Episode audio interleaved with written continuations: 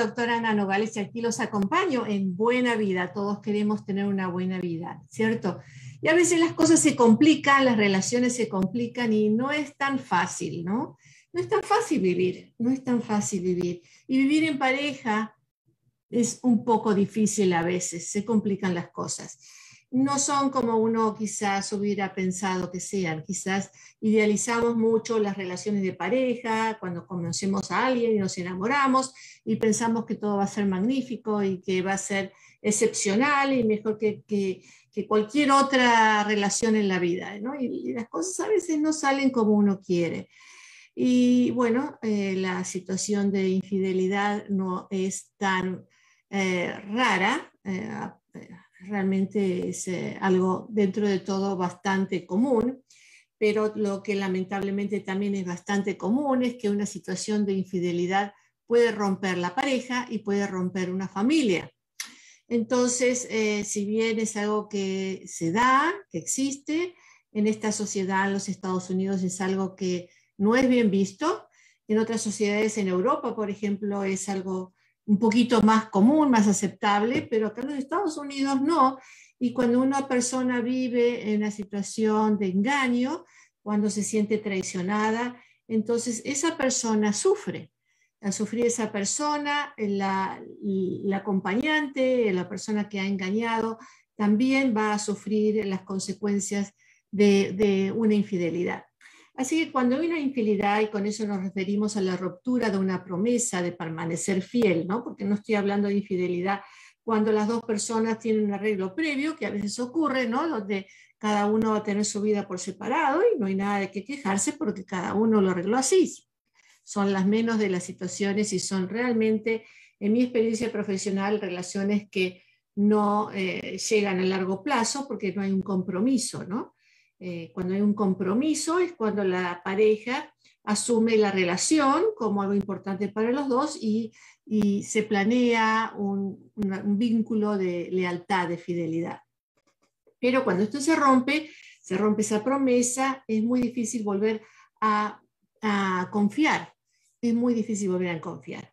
Entonces, es, eh, eh, es muy probable que la persona que ha sido traicionada haga un, un problema mayor de trauma, eh, tengo un problema mayor de trauma como consecuencia de esto y es muy probable que la persona que engañó entre en depresión también por haber ocasionado un daño a la pareja si es que tiene cierto valor a la pareja.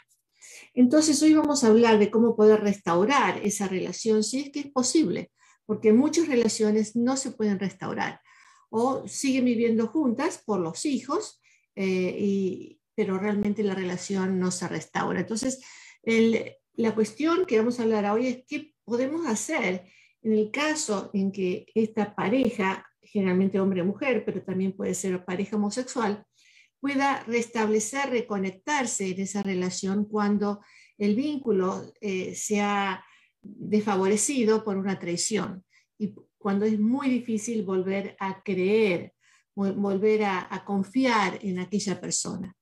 Entonces, eh, veamos un poquito qué cuáles son las opciones que una pareja tiene. Pero pienso que lo más importante es saber si esa pareja vale la pena. Porque si no vale la pena hacer la lucha, trabajar en una relación de pareja, es demasiado intenso, es un trabajo fuerte. Les, les aseguro que es un trabajo difícil para poder restaurar la relación.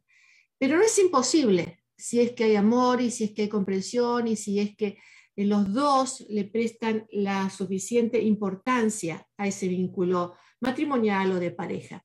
Pero si no vale la pena, si uno ve que eh, esta persona hace siempre promesas falsas, que cumple pero realmente no tiene conciencia acerca de lo que está haciendo o no le importa, entonces es probable que no sea aconsejable hacer el trabajo que se tiene que hacer para poder restaurar una relación. Es decir, si la persona ya ha cometido varias faltas eh, o, es agresiva o tiene otro tipo de problemas, a lo mejor uno puede considerar mejor una separación. En realidad, lo primero que tenemos que hacer cuando la pareja es válida, cuando uno se pregunta, bueno, ¿vale la pena que yo trabaje en esta relación? ¿Vale la pena por mis hijos, si es que hay hijos, pero vale la pena por mí, hombre o mujer. Vale la pena que yo, como hombre o mujer, me ponga a trabajar para restablecer esta relación. Si usted piensa que no vale la pena, pues ya no hay nada más que decir, ¿no? Realmente no hay nada más que, decir. Pero si sí vale la pena, pues hay muchas cosas que se pueden hacer y eso es lo que vamos a, a trabajar hoy en día.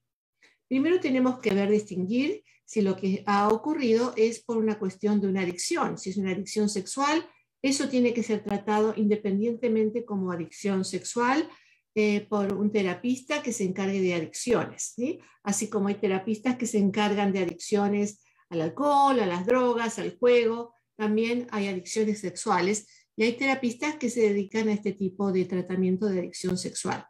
Es una adicción sexual cuando es una compulsión, cuando no se puede parar, cuando la persona siente que necesita estar teniendo sexo con una o con varias personas, pero compulsivamente. No porque hay una relación, un enamoramiento, otra persona, eh, un interés en especial, sino que es algo compulsivo.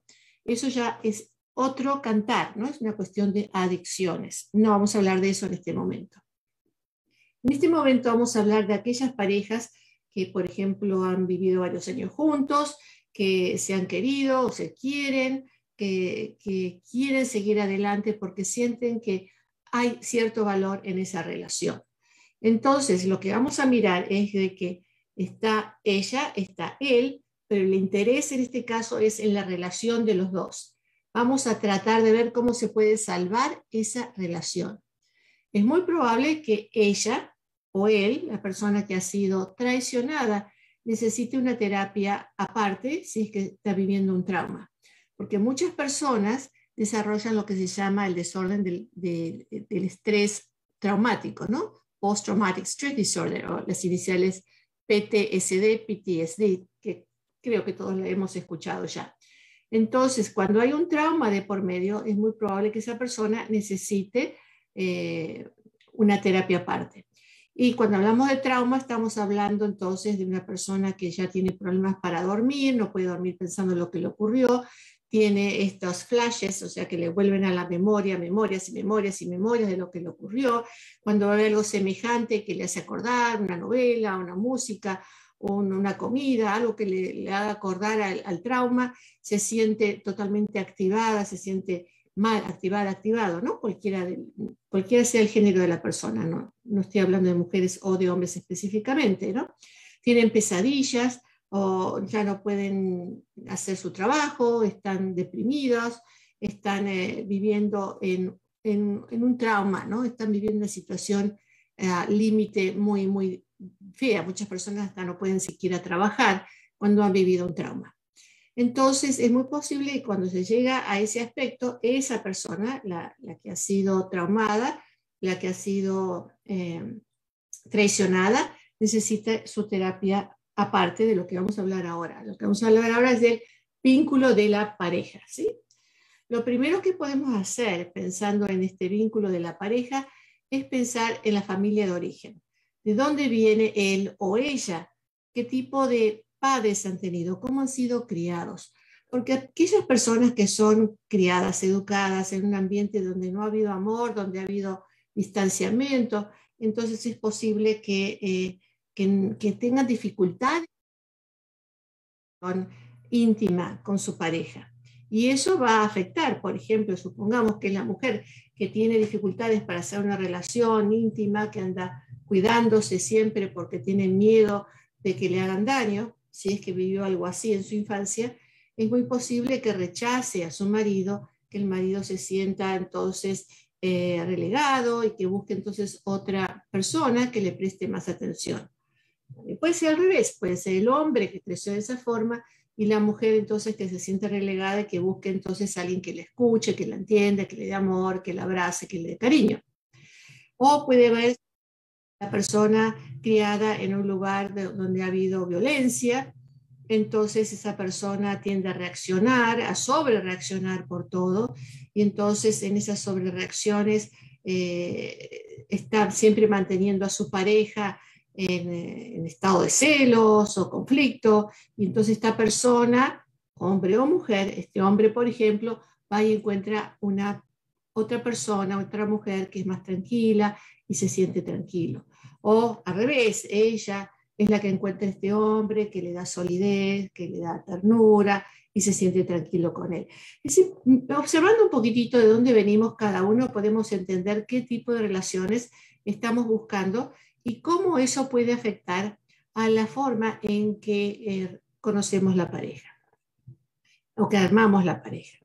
Entonces, esto es importante porque cuando uno se entera de que ha sido traicionado, eh, generalmente hay coraje, enojo, bronca, malestar, ¿no es cierto? Ansiedad, depresión, hay una reacción emocional fuerte. Y esa, esa reacción emocional fuerte es a veces difícil de controlar. Entonces, al principio de, este eh, de la pareja, suelen aparecer emociones muy fuertes, emociones que, que son difíciles de controlar al principio, hasta que las cosas se van calmando un poco. Mi recomendación en ese momento es que no se tome ningún tipo de decisión, porque a veces cuando uno está muy desenfrenado por lo que ha ocurrido, eh, eh, dice ya me voy o te vas de la casa, lo echa o la echa, uh, o uno se va, toma decisiones que generalmente no son las adecuadas. Las decisiones importantes hay que tomarlas cuando uno está tranquilo, tranquila. Cuando uno ya sabe, bueno, esto es lo que hice, esto es lo que pensé, a esta, a esta conclusión he llegado y ahora quiero hacer esto o lo otro. Así que nunca tomen una decisión apresurada en el momento de que todo está convulsionado. Hay que esperar a que las cosas se calmen un poquito, ¿no es cierto? Y sí se van a calmar, sí se van a calmar. Entonces, como le decía, eh, es muy probable que uno tenga un, que desarrolle un trauma, pero vamos a ir trabajando sobre ese trauma para ver cómo podemos ir calmándonos, ¿no? Entonces, em, hay muchas cosas que podemos hacer al respecto. Como les decía antes, entender qué es lo que pasó es muy importante, pero en realidad eso se puede entender un poquito más tarde, porque en medio de esta turbulencia de emociones, ah, no es posible ponerse a pensar, ah, sí, lo que pasó es que mi papá, mi mamá, cuando yo era chiquito, no es posible hacer ese trabajo. Estamos todavía en la turbulencia del comienzo de, esta crisis de pareja que, está ocurriendo. Pero lo que uno puede decir es si vale la pena o no mantener la pareja, no tomar decisiones, como les digo, y comenzar las conversaciones de a poco.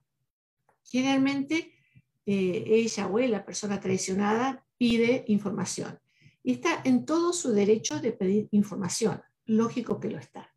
Sin embargo, hay que tener mucho cuidado porque cuando uno pide demasiada información, cuando hay un trauma de por medio, toda información que uno recibe se transmite como en imágenes. Uno comienza a hacer imágenes, ¿no? Entonces, eh, ella o él cuenta si es que responde, ¿no? Si esto pasó tal día, porque fuimos a tal lugar y entonces me besó, lo besé, y empecé a, hacer, a contar cosas que se convierten en imágenes. Y esas imágenes para la persona que ha vivido este trauma vuelven a representarse luego como, como flashes, como flashes, que es eh, un síntoma muy común del trauma. Entonces, eh, ¿para qué vamos a activar más imágenes de las que están ocurriendo eh, hasta ese momento? No es válido pedir información que sea de detalle. Uno puede pedir información, quiero saber qué es lo que pasó, uno puede preguntar quién es la persona, si es que lo desea saber, pero uno puede preguntar ciertas cosas, pero no detalles. Yo creo que los detalles hacen, por más que uno tenga la curiosidad de saber, pero los detalles hacen que uno se lastime mucho más. Y lo que menos queremos es producir más dolor, ¿cierto? Cuanto menos dolor, mejor. Cuanto más nos cuidemos, mejor. Ya sea la persona traicionada como la traicionera. Entonces, los, detalles yo creo que son para dejarlos a un lado. Pero si uno puede pedir información y decir, bueno, ¿hace cuánto es esta relación? Eh, cuanto más larga es, pues más secretos hubo y, más difíciles de romper. Eh, eh, más intimidad ha habido en esa relación, pero depende de qué tipo de relación también, ¿no? Porque en infidelidad podemos hablar de una relación ocasional, algo que ocurrió una vez, es mucho más fácil de lidiar con eso que lidiar con una relación que tuvo varios años y que uno recién se entera, ¿no? como por ejemplo, ¿se acuerdan la, la relación que tuvo Arnold Schwarzenegger con eh, la, la, la, mujer que trabajaba en su casa, ¿no? tuvo un hijo con ella y ahí estaba la esposa y ni sabía que, que la misma, el mismo personal que estaba trabajando en su propia casa tenía relación con su marido. Eso es algo muy difícil, como también es muy difícil cuando resultó que él tenía relaciones con la hermana de, de, la esposa, o al revés, que ella tenía relaciones con el hermano del esposo. Esas son cosas mucho más difíciles de llevar adelante. Pero todo depende de la persona, ¿no? Eh, cuanto más joven la persona, estadísticamente se saben que somos, somos más rígidos las personas más jóvenes que las personas ya más mayores de edad que tenemos más flexibilidad para entender la situación, según muestran las estadísticas, pero depende de la personalidad de cada uno. Entonces, eh, es muy importante preguntar, saber de qué se trató, ¿no? ¿Qué, tipo de relación hubo aquí, si hubo una relación emocional, además de sexual? Si a veces la relación emocional es más poderosa que la sexual de por sí, porque la persona eh, está compartiendo su vida más íntima y la relación sexual puede ser algo más casual que la emocional, pero puede ser que no. Así que todo depende de cada persona, de cada personalidad. Por eso es tan importante entender qué es lo que estaba ocurriendo y cómo estaba ocurriendo y saber de dónde viene cada uno para poder entender qué es lo que está, estaba pasando. Una pregunta también muy importante es si la persona que hizo la transgresión se sintió culpa, porque si sintió culpa podemos pensar que hubo ah, algo, eh, algo de, responsabilidad moral con respecto a, la pareja, eh, algo que le hizo pensar, algo que le hizo dudar, que aquella persona que, comparado con aquella persona que es un mujeriego, una mujer que tiene relaciones así nomás, con quien sea, por, por drogas o por alcohol, eh, eso es otro tipo de situación, ¿no es cierto? Pero si hubo, si sintió culpa, si sintió algo al respecto, entonces es algo que se puede trabajar, hay, una posibilidad mucho eh, mejor de reparar la relación. Por ejemplo, tuve un paciente que entró en una relación con una mujer mm, casual, eh, una mujer bien, él también muy bien, y, poco a poco fue floreciendo, empezaron a salir, a tomar algo, a comer algo por el trabajo, terminaron un hotel, pero él no pudo tener relaciones con ella porque sintió culpa y, se disculpó, y entonces después se sentía tan mal que vino a terapia sintiéndose que había sido un traicionero, ¿no? Entonces ese, ese tipo de situación va a tener una mejor, eh, un mejor pronóstico para la relación. Igual la esposa nunca se enteró, pero va a tener un pronóstico mucho mejor que aquella otra persona que anda por el mundo así sin ningún tipo de, de, conciencia acerca de que está haciendo las cosas no bien, ¿cierto? Eh, otra pregunta interesante es, eh, ¿Qué le hizo sentir estar en esta relación fuera de la pareja, ¿no? del matrimonio de la pareja?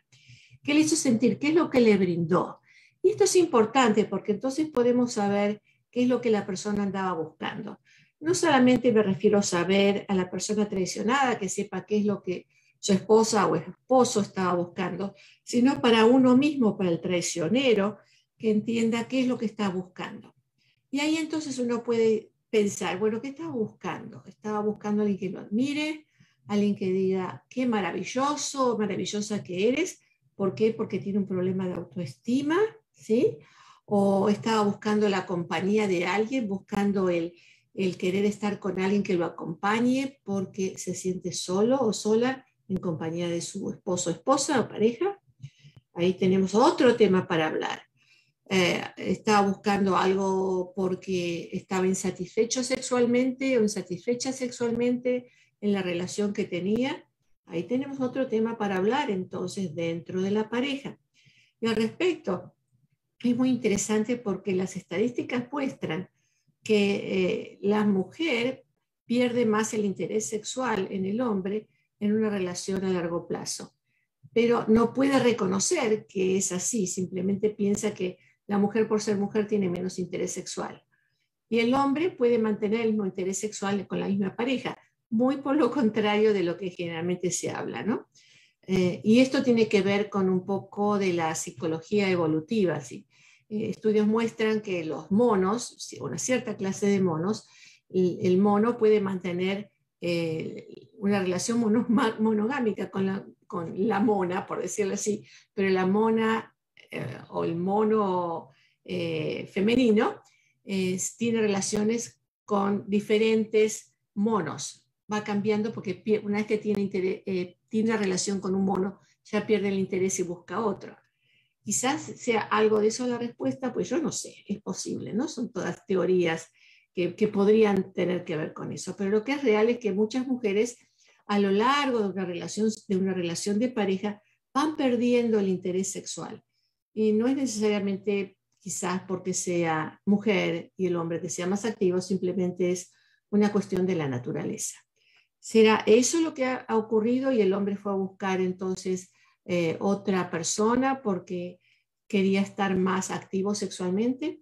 ¿Será que sintió que ya tenía sus 50 años, sus 60, sus 70, sus 80 o sus 40, lo que sea, y dijo, oh, oh, estoy en este momento en mi vida que tengo que todavía disfrutar y, ver qué cosas más hay alrededor, qué otras opciones tengo?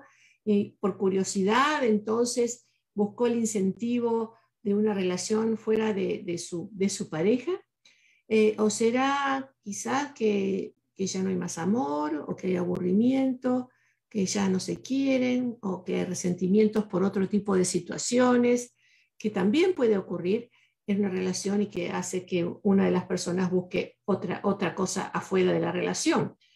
También muy comúnmente es el estrés, ¿no? Tenemos el estrés ahora de la pandemia, de las personas que han enfermado o que han perdido su trabajo, tenemos el estrés también de cuando hay, eh, cuando nace un bebé y, hay ah, el estrés, porque es, es, una situación de estrés cuando nace un bebé, es una situación de mucha alegría y felicidad, pero también de estrés. O cuando hay la muerte de un ser querido y la persona está en duelo y no tiene interés en la pareja. Todas esas crisis de la vida normal hace de que muchas personas, algunas personas, no muchas, perdón, algunas personas erróneamente, porque indudablemente es erróneo, busquen una aventura o una o empiecen una relación con alguien que lo escucha, que lo entiende diferente, o, que le hace cariños, que la persona no le hacía, y encuentre otra, otras respuestas que no tenía hasta ese momento. Ah, eh, indudablemente cuando las cosas están mal en la pareja, ¿no es cierto? Por ejemplo, he tenido parejas que están mal, que, se gritan, que se insultan, que se molestan mutuamente, que, ya no se aguantan y buscan a alguien afuera del matrimonio, pues realmente complican la situación de esa manera. Es mucho mejor quizás hablar de la relación que tienen, a ver si la pueden mejorar, a ver si pueden hacer algo al respecto y terminarla si es que tienen que terminarla. Yo nunca abrego por terminar una relación, que sí es una relación importante, pero si se van a matar, mejor separarse, ¿cierto?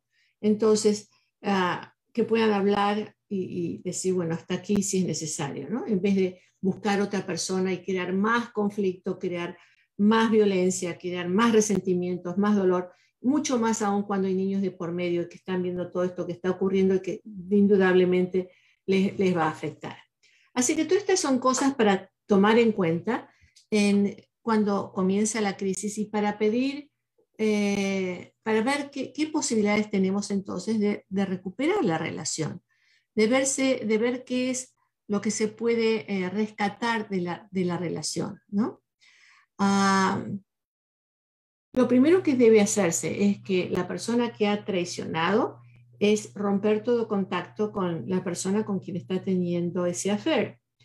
Entonces, a veces es un problema porque es una situación en el trabajo, que ocurre en el trabajo. Pero aún si es en el trabajo, la persona se tiene que comprometer en ya buscarse otro trabajo, quizás, ¿no? O, ver o cambiarse a otro departamento. Porque es muy difícil mantener la relación de pareja cuando la persona traicionada sabe que él o ella sigue viendo a la otra persona del trabajo. Entonces, una de las condiciones más importantes para poder restablecer la confianza es que la otra relación se corte, que se termine. Eh, y esto, fíjense que para las personas que ha encontrado en esta tercera persona, en, esta, en este afer, algo importante en su vida, es algo bien difícil.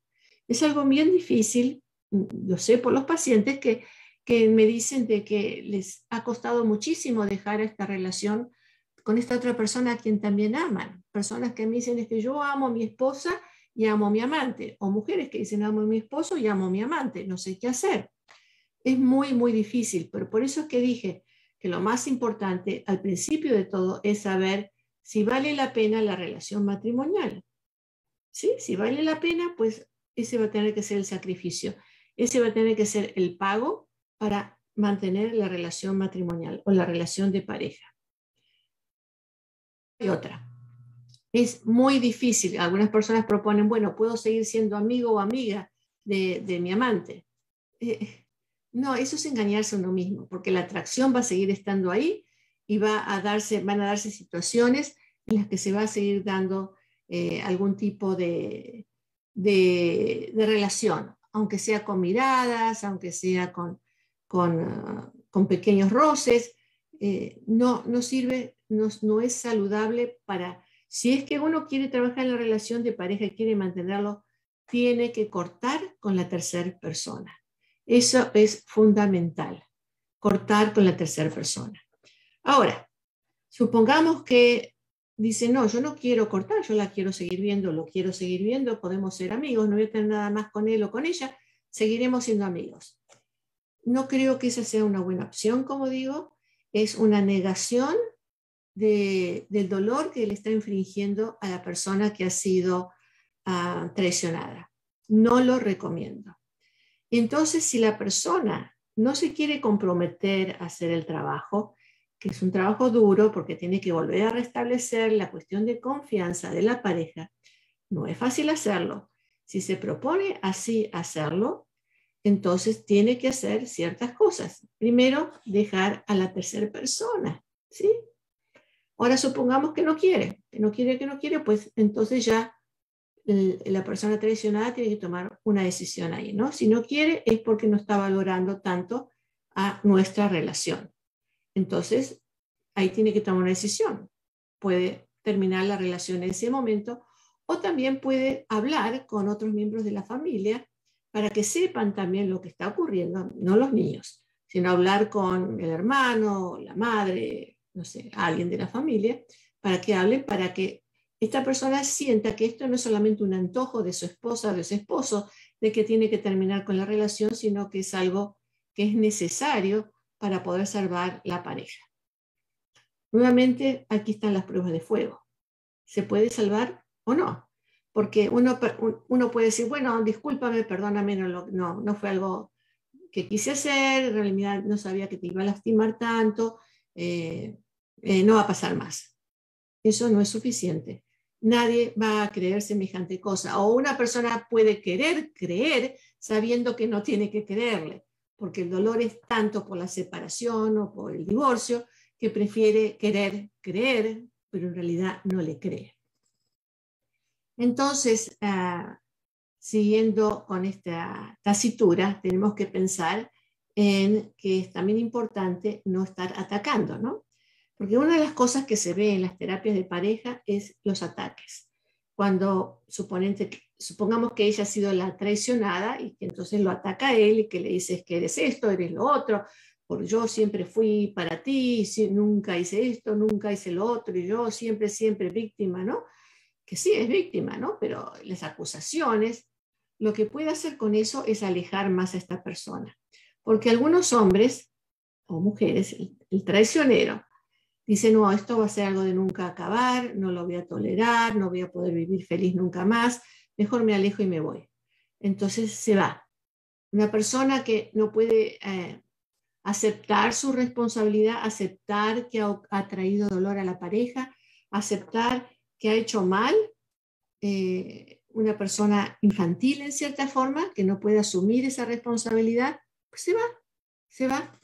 Y ahí queda eh, destrozada la relación. Así que es muy importante no hacer ataques, ataques, sino poder entender qué es lo que está ocurriendo eh, o por qué ha ocurrido lo que ha ocurrido. Entonces, eh, cuidado con los ataques.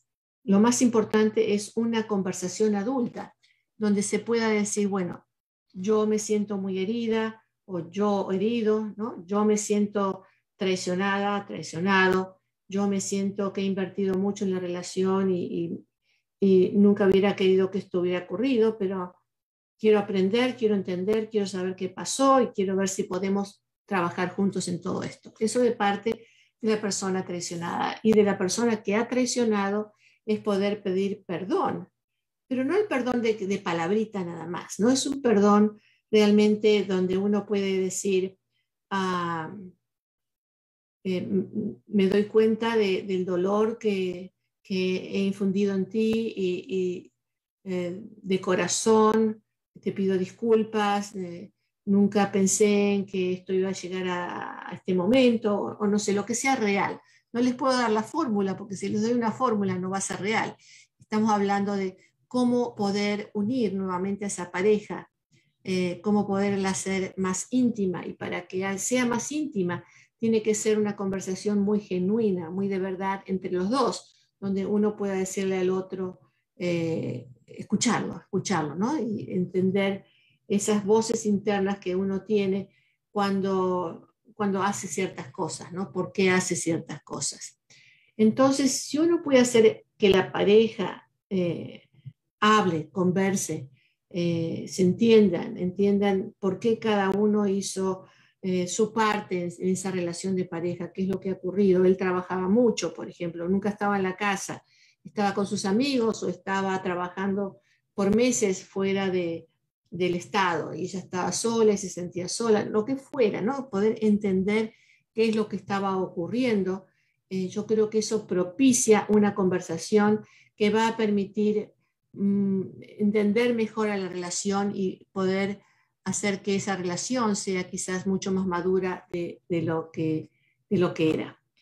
También poder entender por qué cada uno de los dos eligió a, la otra persona eh, como su pareja, ¿no? Eso entendiendo eh, de dónde uno viene, eh, una persona, por ejemplo, que ha sido abandonada, que ha sido huérfana y que busca protección, y, le cuesta dar, pero sí necesita esa protección y de pronto ocurre una cosa así. Poder entender de dónde viene cada uno es sumamente importante.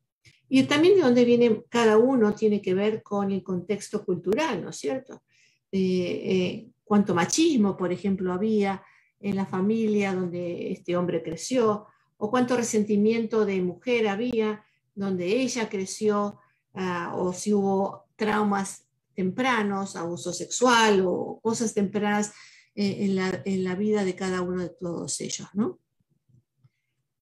Esto para entender, porque si podemos entender lo que ocurrió y por qué ocurrió, y pueden ser muchas, muchas, muchas las posibilidades de por qué ocurren ciertas cosas, no es una de que, oh, infidelidad, el gran título y ya, ¿no? Infidelidad es muchas cosas que pueden estar ocurriendo, por lo cual surgió esta situación como surgió. Entonces podemos pensar que el perdón tiene que ver con eso, pero el perdón no, no es olvidar, no es olvidar. No es que, al contrario, no es olvidar, sino que es recordar. Es recordar para que no se vuelva a repetir. Por eso es muy importante el compromiso de cada uno de ahora en adelante de poder hablar y conversar.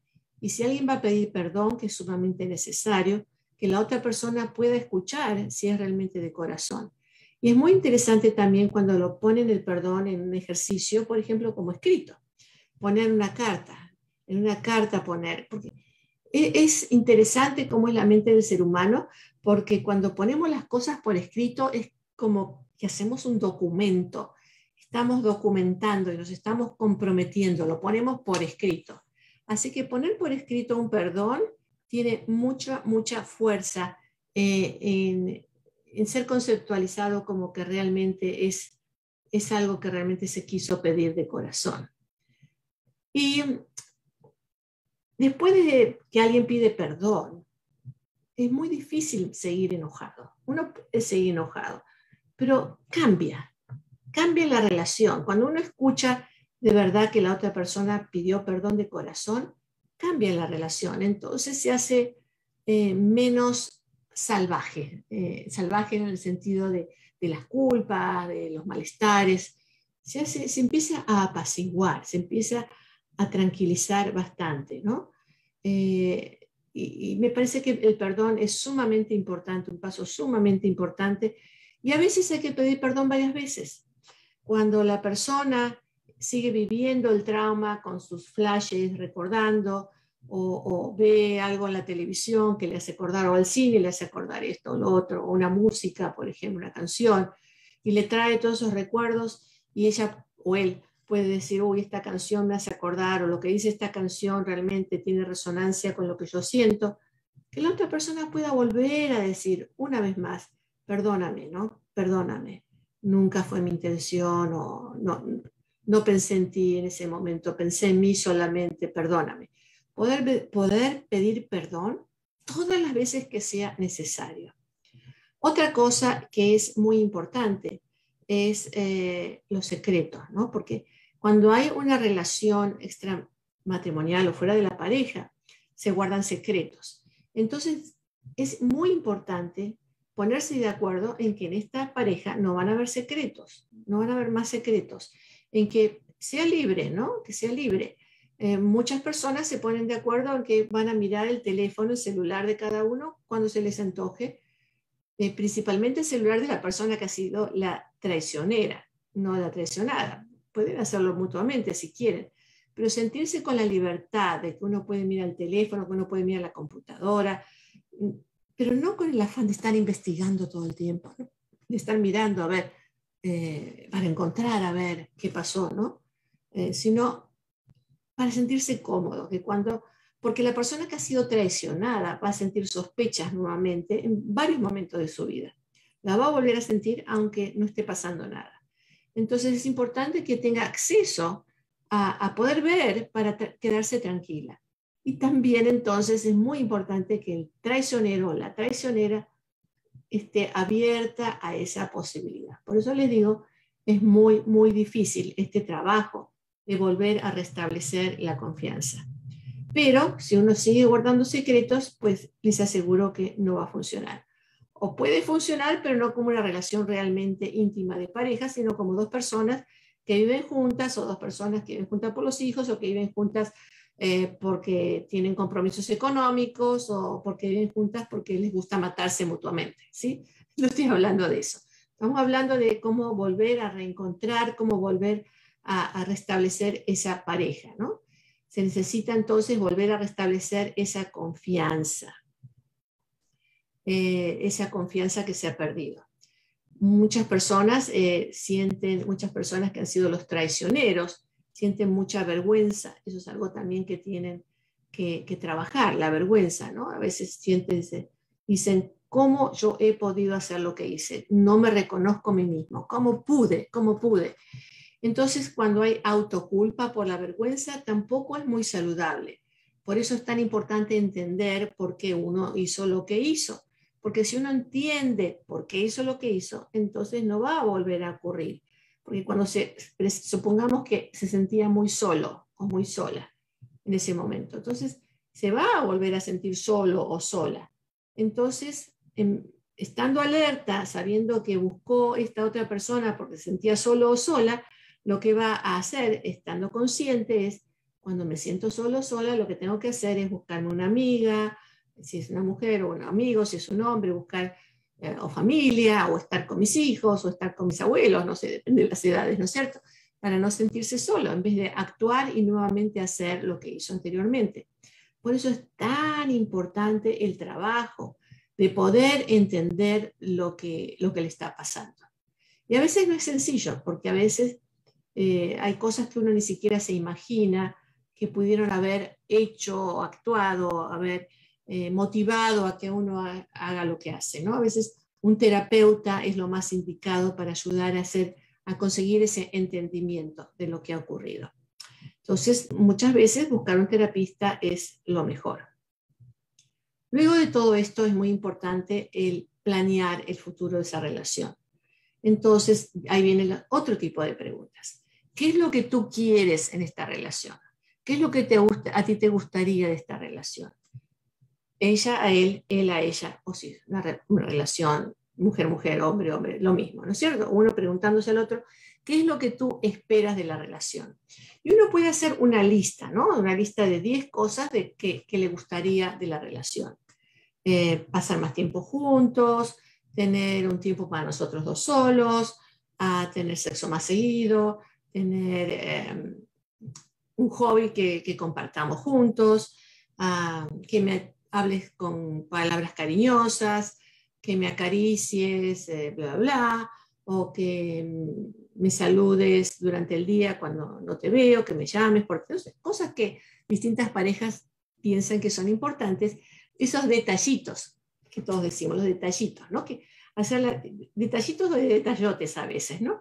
Hacer una lista de 10 cosas que sean importantes para él y para ella, cada uno por separado, ¿no? Es un ejercicio. Uno escribe ahí lo que es importante eh, una vez que ya tiene las 10 cosas, no hace falta que lo escriba en un día, puede tomarse una semana en, hacer este, este listado de 10 cosas.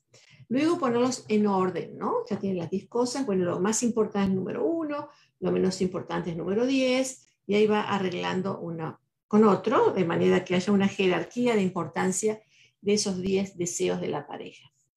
Luego se intercambian los papeles, ella le da a él su lista y viceversa, y cada uno lee lo que el otro puso en su lista. Y algunas cosas quizás sean fáciles y otras cosas no sean tan fáciles. Por ejemplo, ella que le pide a él que sea más cariñoso y él diga, es que yo no sé cómo darte cariño, no sé cómo hacerlo.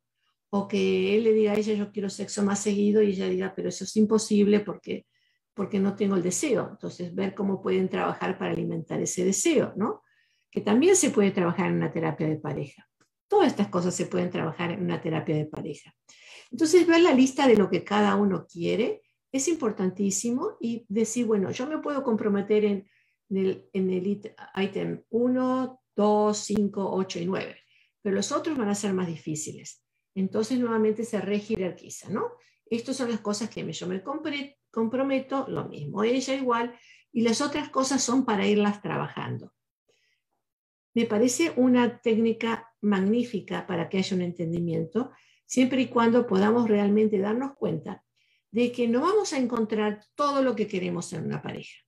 Hay parejas que quieren una relación más íntima, otras que quieren una relación más de compañerismo, otros que quieren una relación más intelectual, otros que quieren una relación más de, no sé, de, de pasear y, divertirse, ¿sí? De entretenimiento. Entonces, no siempre hay compatibilidad completa. Entonces, uno no puede pedir de la pareja todo. Hay limitaciones, todos tenemos nuestras limitaciones. Y ahí viene entonces ese compromiso también de respeto por las limitaciones que el otro tiene, porque no le podemos pedir peras al olmo, ¿no?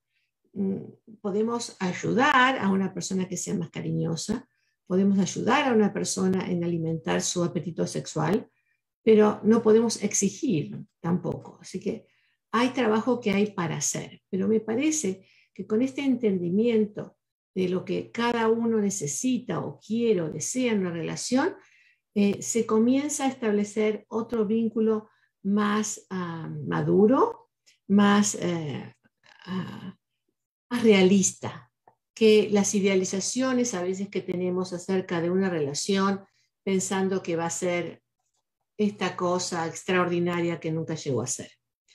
Ah, esto permite un compromiso mucho más maduro dentro de la, de, de la relación y permite establecer un futuro mejor para los dos.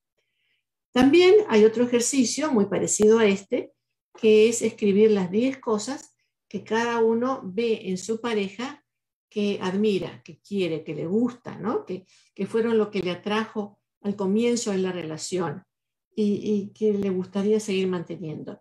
Entonces se pueden decir, me gusta eh, cuando em, me acaricias, me gusta cuando me miras a los ojos eh, con cariño, me gusta cuando, eh, cuando nos tomamos de la mano y vamos caminando a la marqueta, las cosas que a cada uno le guste del otro, el poder decirlas, ¿no? Y hacer una lista nuevamente e intercambiarse esa, esa lista como un regalo que cada uno se hace al prójimo.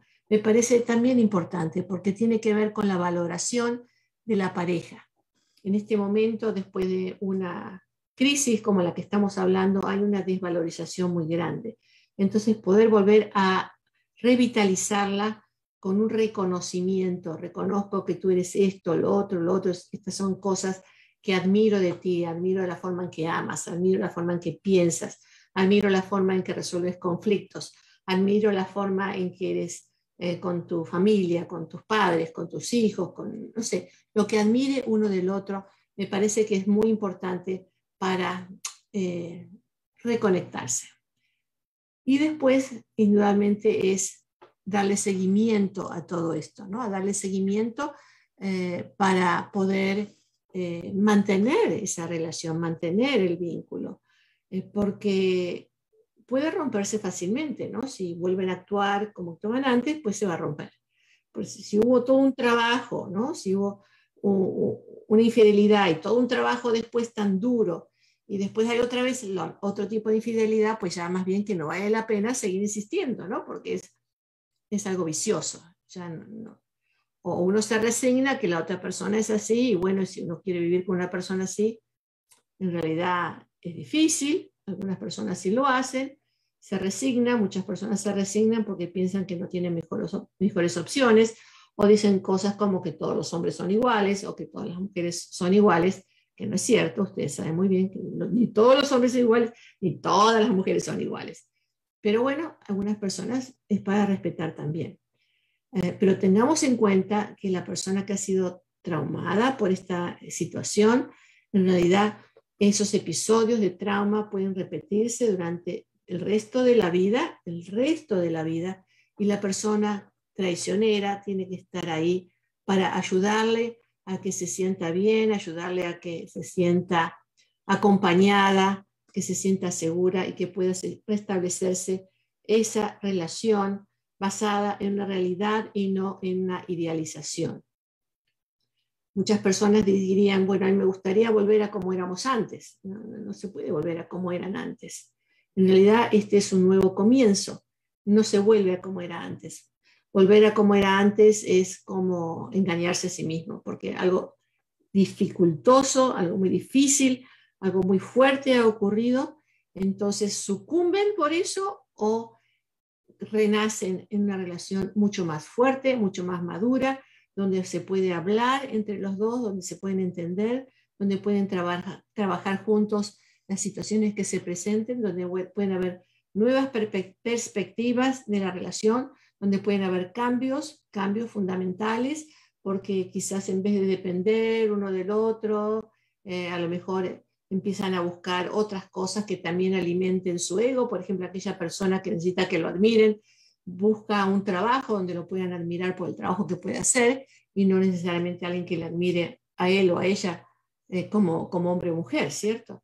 Entonces, hay cambios. Ha, habido acá una erupción de un volcán y las cosas se tienen que reacomodar y se pueden reacomodar en forma muy, muy, muy eh, diferente y muy positiva si se hace este, este trabajo tan intenso que se requiere después de, una infidelidad.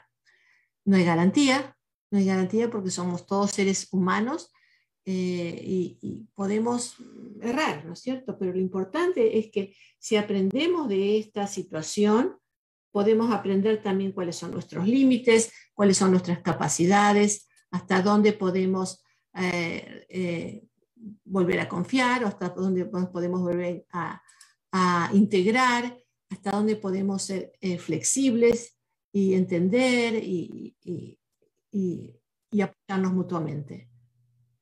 Es, nuevamente, es una tarea bien difícil que no es tan fácil de, de, de llevarla adelante, ¿no?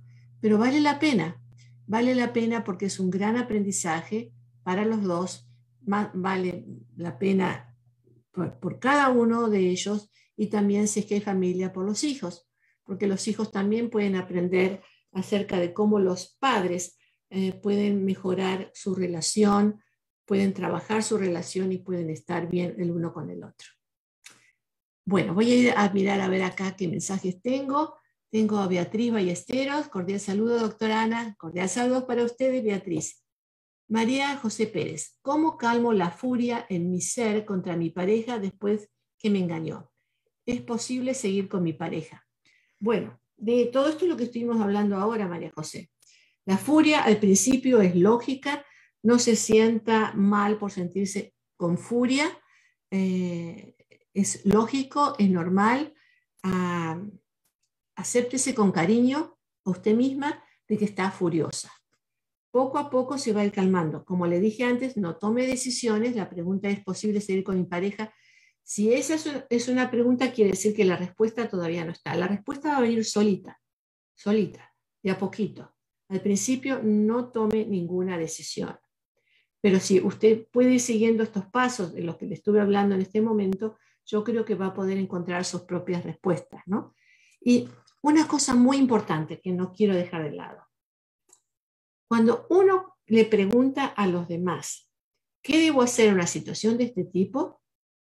La cantidad de consejos que la gente da son increíbles. Yo quise, tenía, eh, estaba por escribir, ustedes saben que escribí dos obras de teatro, mi tercera obra de teatro era justamente sobre este tema en los consejos ridículos a veces que da la gente ante este tipo de situaciones, ¿no? Uno le va a decir, déjalo, échalo, córrelo, no le mires más, no le dejes que vea a los hijos, dile a todo el mundo, ponlo en Facebook, que todo el mundo se entere. Otros dicen, no, tienes que seguir con él, él es buena persona, habrá hecho un error, tienes que comprenderlo, eh, así son los hombres, o, o qué otra cosa pueden decir, a ver, a veces son ridículas las cosas. Es que los compadres, las comadres reaccionan a veces por sus propias experiencias, ¿cierto? Por lo que vieron sus propios padres, o sus hermanos, en su propia vida, y le están respondiendo a usted por lo que ellos vivieron.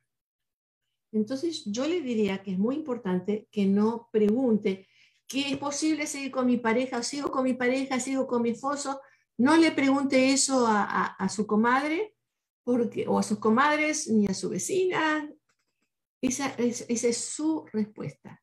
Es la respuesta que usted tiene que encontrar solita. ¿sí? Lo puede hacer con un terapista, con alguien que sea totalmente objetivo o casi totalmente objetivo. ¿no? Búsquelo con alguien que, que le pueda dar ese apoyo, pero no esté escuchando las respuestas de toda la gente que le va a dar respuestas totalmente eh, opuestas y que la va a volver loca. Esa es mi recomendación. ¿sí? La furia es lo primero que se siente.